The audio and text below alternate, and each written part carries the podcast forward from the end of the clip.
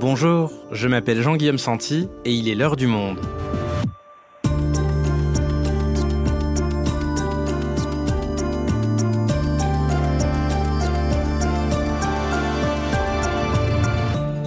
Aujourd'hui, je ne sais pas quelle série vous avez regardé cet été, mais de mon côté, j'ai bingé, comme on dit, les quatre saisons de Succession. Cette série sur la famille d'un mania des médias multimilliardaire et la féroce bataille que se livrent ses enfants pour hériter de l'entreprise.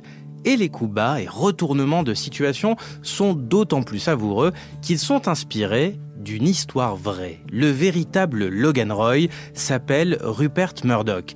Il est à la tête d'un immense conglomérat de médias dans le monde anglo-saxon, du Sun ou du Times au Royaume-Uni à Fox News aux États-Unis. Et la question de qui lui succédera parmi trois de ses enfants agite le monde des puissants depuis de nombreuses années. Eric Albert a enquêté sur le patriarche et la guerre des héritiers, il nous raconte. Rupert Murdoch, l'homme qui a inspiré la série Succession, un épisode produit avec l'aide de Dora Mensa, réalisation Quentin Tonneau.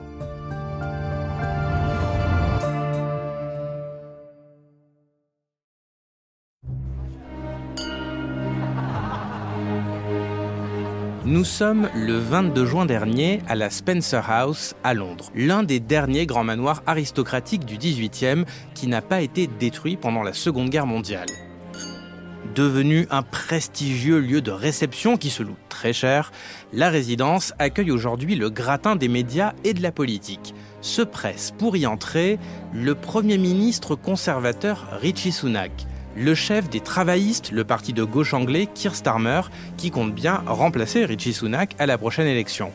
Les directeurs du MI6 et du MI5, les célèbres services secrets britanniques, et nombre de rédacteurs en chef, de journaux ou de patrons de musées. Tous, amis comme ennemis, sont venus saluer un homme qui tient sa fête annuelle et semble mettre tout le monde d'accord le temps de sa fabuleuse réception. Assis sur un sofa, il accorde de rares audiences de quelques minutes, férocement protégé par son entourage. Non, il ne s'agit pas du roi Charles, même si la scène a tout d'un rituel monarchique, mais de Rupert Murdoch, le mania des médias à l'influence colossale. Alors, chacun cherche à baiser symboliquement sa bague et chercher les faveurs des dizaines de médias du patriarche. Mais à 92 ans et une santé en déclin, murmure-t-on dans les couloirs, la question de la succession se pose. Elle se pose déjà depuis plusieurs décennies, à vrai dire. Alors, lequel de ses enfants prendra la tête de son empire? Et d'ailleurs, son empire peut-il au fond lui survivre?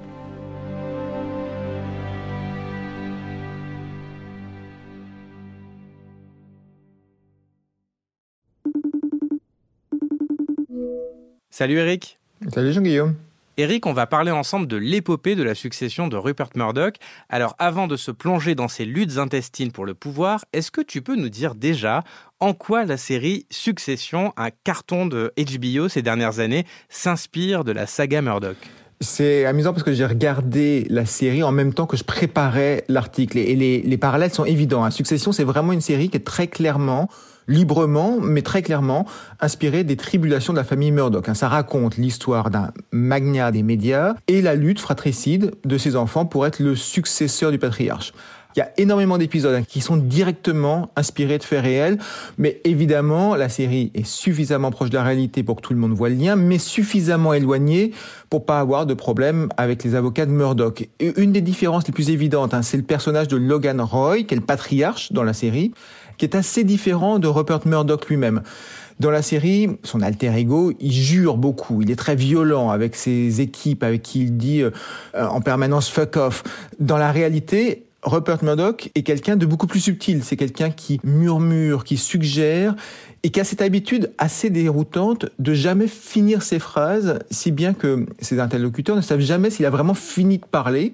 Simplement, il a un tel pouvoir, une telle aura que ses suggestions sont évidemment toujours mise à exécution par son entourage. Alors je précise Eric qu'on ne va pas spoiler la série, on se contente de dresser des parallèles avec euh, l'histoire en général.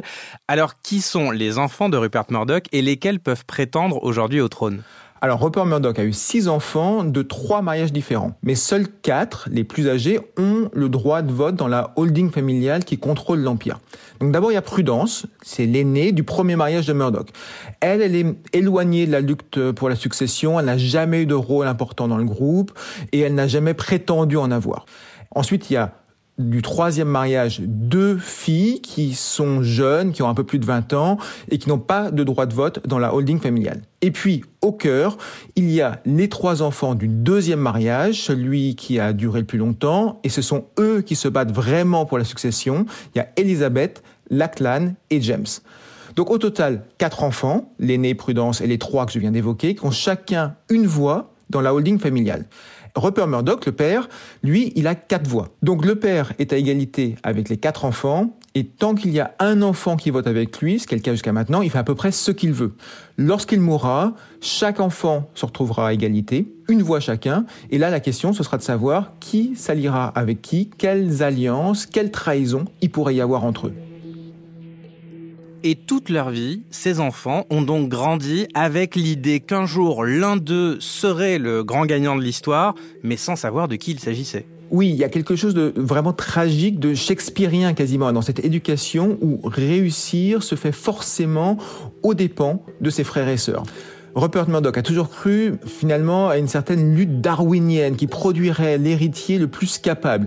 Il les a fait lutter les uns contre les autres en ménageant toujours le suspense, en donnant ses faveurs tantôt à l'un, tantôt à l'autre. Et puis lui-même n'a jamais voulu raccrocher. Hein. Il a 92 ans aujourd'hui. Ses enfants sont donc assez âgés, hein. ils ont tous la cinquantaine. Et on pourrait se demander s'ils auraient mis autant de cœur à espérer reprendre l'entreprise de papa s'ils avaient su que leur père ne lâcherait jamais les rênes jusqu'à son dernier souffle.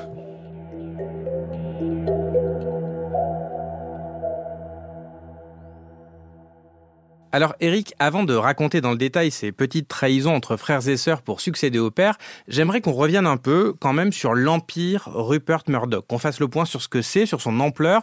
On ne le connaît pas aussi bien en France, Rupert Murdoch, mais dans le monde anglo-saxon, il contrôle énormément de médias. C'est un empire bâti à partir de l'héritage d'un petit quotidien australien qui s'appelait The News, dont Rupert Murdoch hérite en 1952. Ça fait donc 70 ans que ça dure, et le milliardaire a passé sa vie entière jusqu'à récemment à grossir sans cesse plus. C'est vraiment un, citizen Kane des temps modernes. Il a d'abord hein, conquis l'Australie. Il possède aujourd'hui encore 60% des journaux en Australie. Puis ensuite, il est parti à la conquête du Royaume-Uni à partir de la fin des années 60 avec le Sun, puis le Times, et puis enfin les États-Unis à partir de la fin des années 90. Jusqu'en 2019, il y avait au fond deux jambes de l'empire Murdoch. Du divertissement, avec les studios de cinéma 20th Century Fox, les chaînes de télévision comme National Geographic, des bouquets de chaînes diffusées par satellite. Et puis l'autre jambe, c'était l'information. Les journaux, très variés en particulier.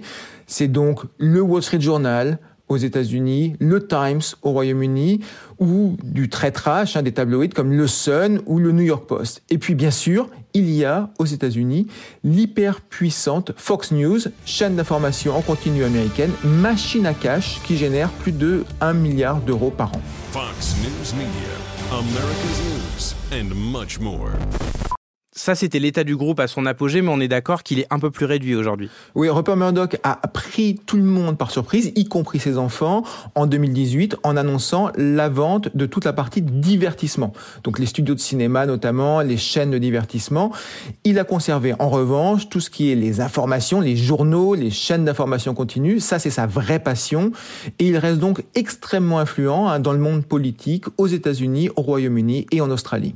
Alors tu parlais de Fox News à l'instant. Cette chaîne, elle a été accusée récemment de désinformation, notamment lors de l'élection américaine de 2020, en donnant écho aux théories complotistes de Donald Trump qui affirmait que l'élection était truquée et volée.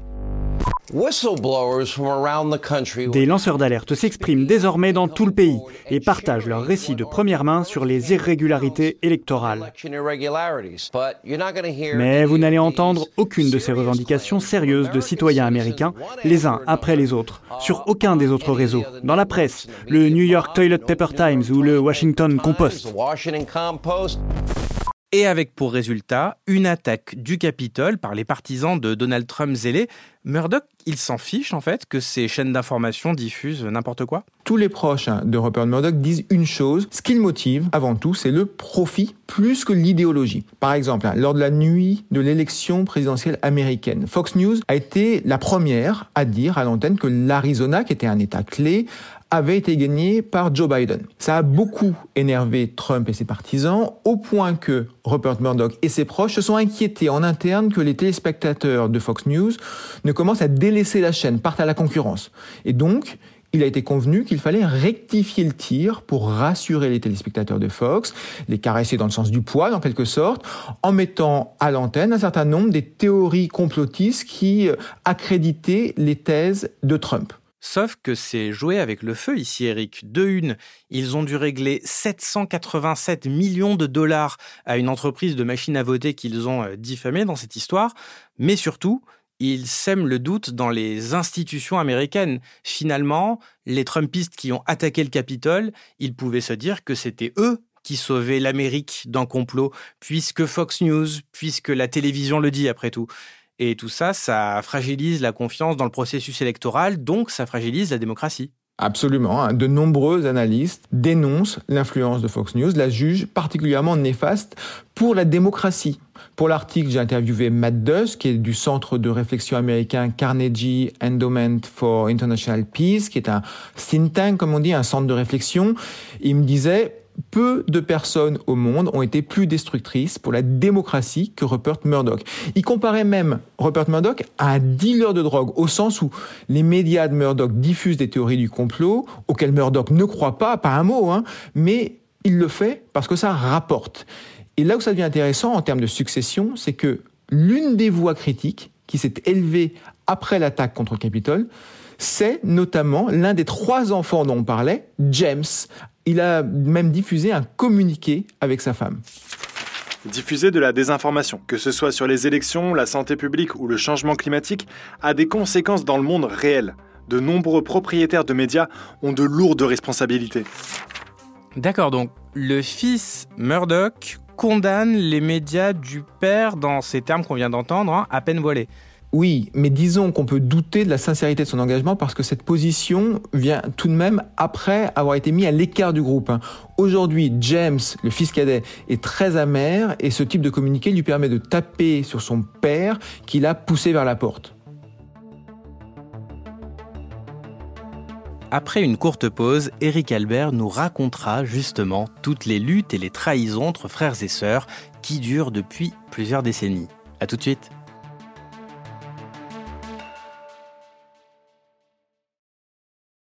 Alors Eric, tout ce qui fait la saveur d'un bon épisode de Succession, la série, c'est de sentir le tapis se dérober sous le pied des héritiers à la faveur de trahisons en tout genre.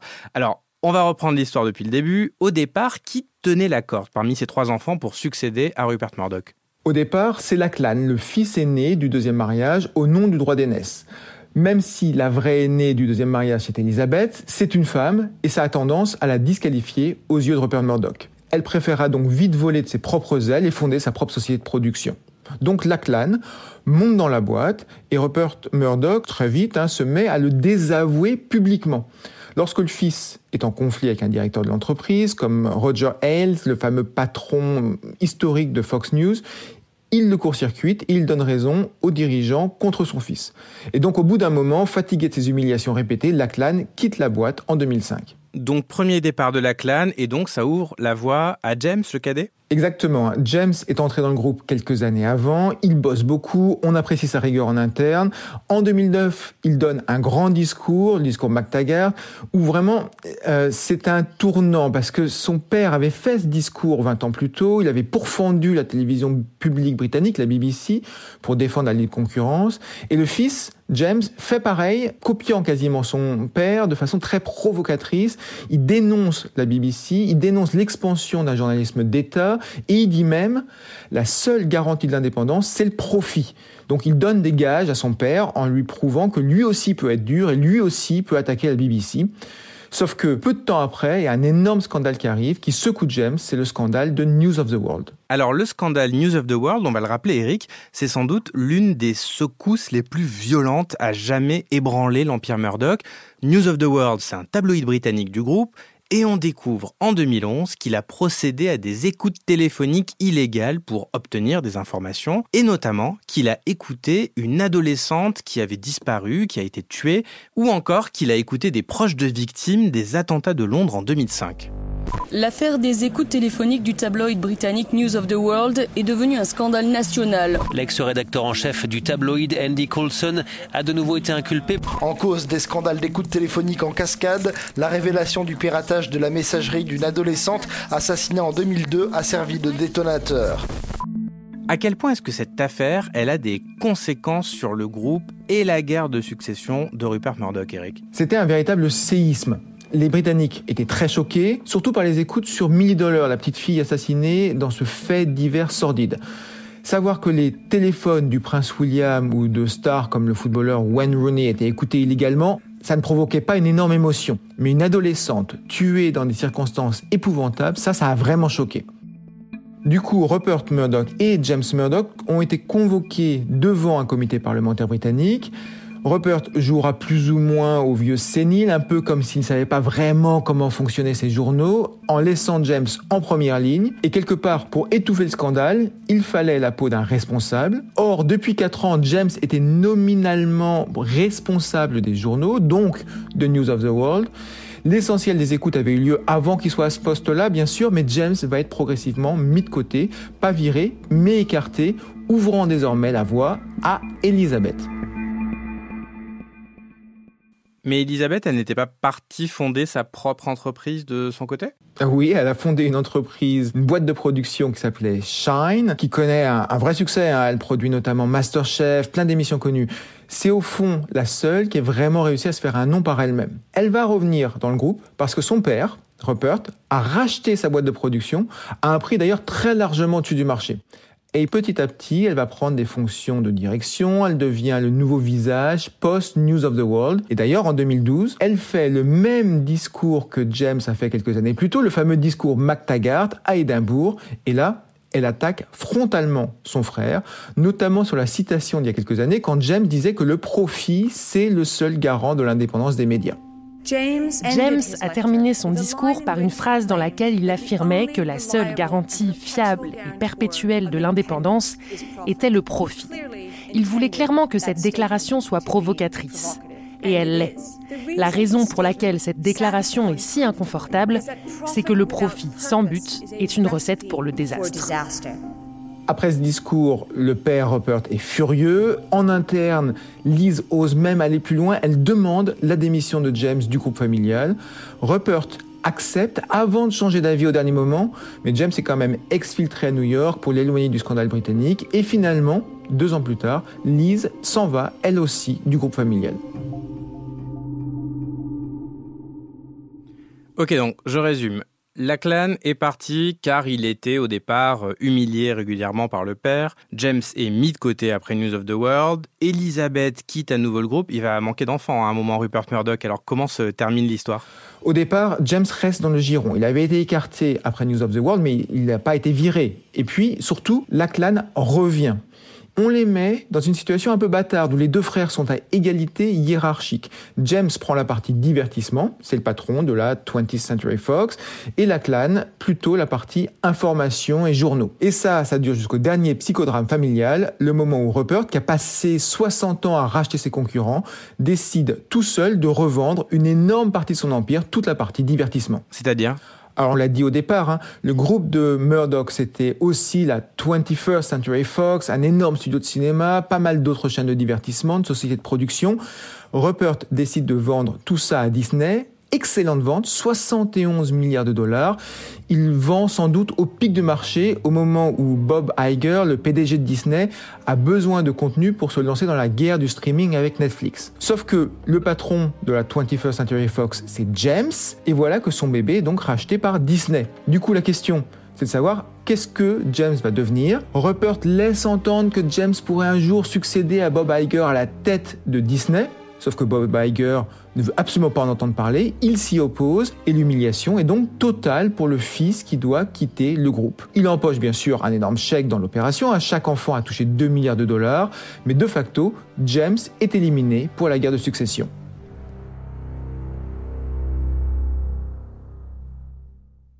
Donc Eric, pour conclure cet épisode, on peut dire que la fameuse guerre darwinienne que voulait Rupert Murdoch entre ses enfants a eu lieu. À la fin, il ne restait que la clan et c'est donc lui qui succédera au père? Oui, sauf que lorsque le père mourra, chaque enfant disposera d'une voix et d'une seule voix dans la holding familiale. Une voix pour Prudence, une voix pour Elizabeth, une voix pour James, une voix pour la clan. Soit les enfants décident de confirmer la clan à la succession, de le laisser travailler pour eux quelque part, puisqu'ils restent héritiers et ils empochent l'argent. Soit ils se liguent contre lui, ils le mettent en minorité. Dans ce cas, le groupe pourrait ne pas survivre. On pourrait assez facilement imaginer hein, que James voudra vendre Fox News, dont il a horreur, ou que Liz demandera la vente des journaux qui ne sont pas rentables. Tous les éléments pour des trahisons, pour des alliances contre nature sont réunis. La tragédie grecque, qui dure depuis cinq décennies, va sans doute encore s'accentuer après la mort de Rupert Murdoch. Et donc, beaucoup d'observateurs se disent que le groupe ne survivra pas au décès de son fondateur, que les enfants vont simplement tout vendre par petits morceaux, comme si la succession était finalement impossible. Merci Eric. Merci Jean-Guillaume.